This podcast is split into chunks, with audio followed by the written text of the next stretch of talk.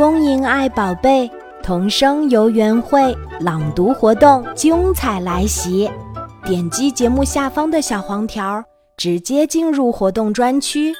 只要宝贝完成指定音频朗读，就可以参与游戏，赢取丰富奖品哦！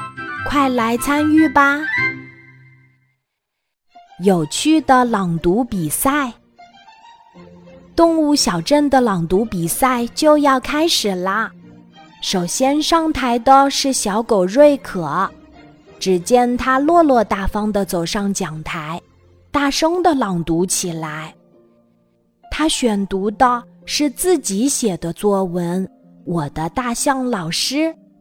小狗瑞可的声音洪亮，读得很流畅，美中不足的是语速比较快。吐字不太清楚。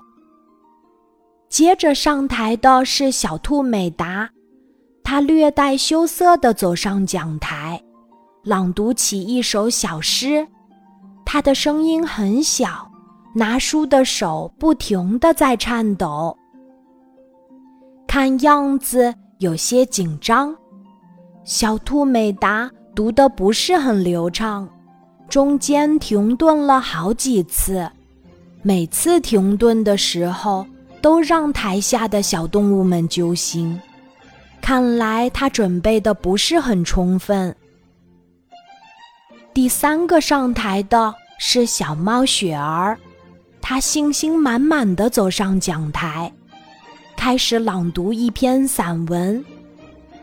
他吐字清晰，声音清脆悦耳，略带伤感。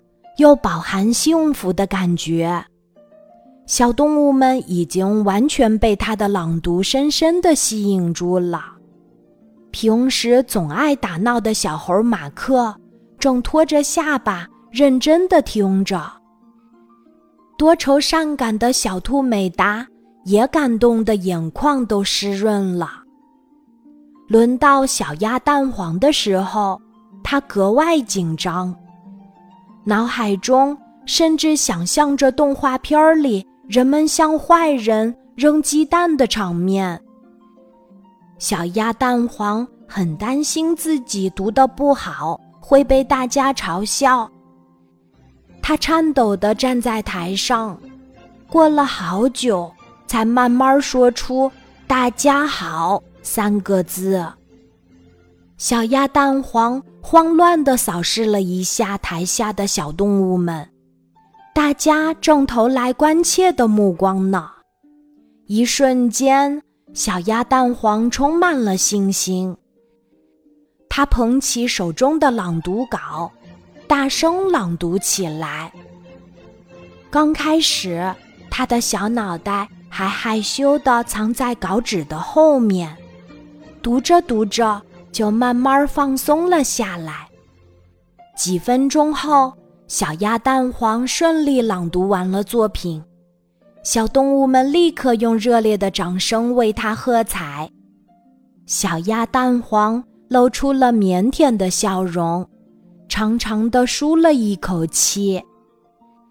虽然小鸭蛋黄最终没有获奖，但他真的很喜欢这次朗读比赛。因为大声的朗读，让他收获了更多的自信。听完这个有趣的睡前故事，晚安妈妈想和宝爸宝妈们分享一些自己的感受。很多孩子，不管是读语文还是读英语，都习惯用心读，不出声，但其实大声读出来。很有好处。性格内向的孩子往往发出的声音也很小。如果能坚持大声读课文或一些优秀的书籍，体会到优美发声的乐趣，孩子就会慢慢树立起信心，渐渐开朗起来。在朗读过程中，把文字变成了声音。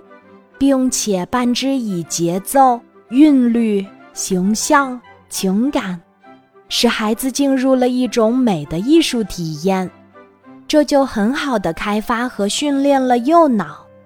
多读多念，能使脑神经处于兴奋状态，刺激孩子深入理解文章书籍。朗读时需要集中精力，大脑处于排空状态，对记忆也有很大的帮助。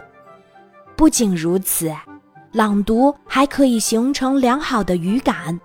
坚持朗读的结果会使孩子出口成章，写作水平也会提高哦。朗读的益处这么多，那身边的儿童朗读活动，我们当然要鼓励孩子积极参与。最近，公营爱宝贝童声游园会朗读活动精彩来袭。点击节目下方的小黄条，直接进入活动专区。只要宝贝完成指定音频朗读，就可以参与游戏，赢取丰富奖品哦。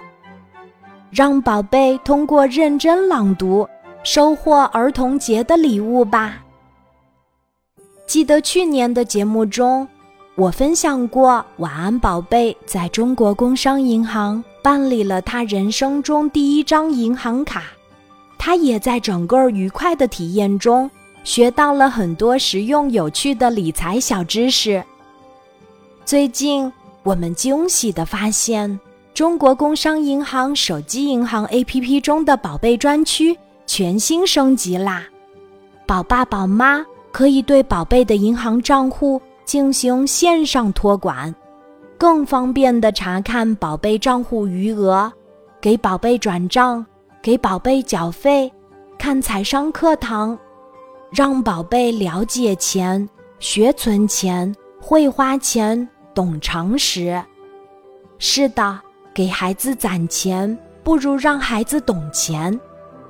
和晚安妈妈一样重视儿童财商教育的宝爸宝妈。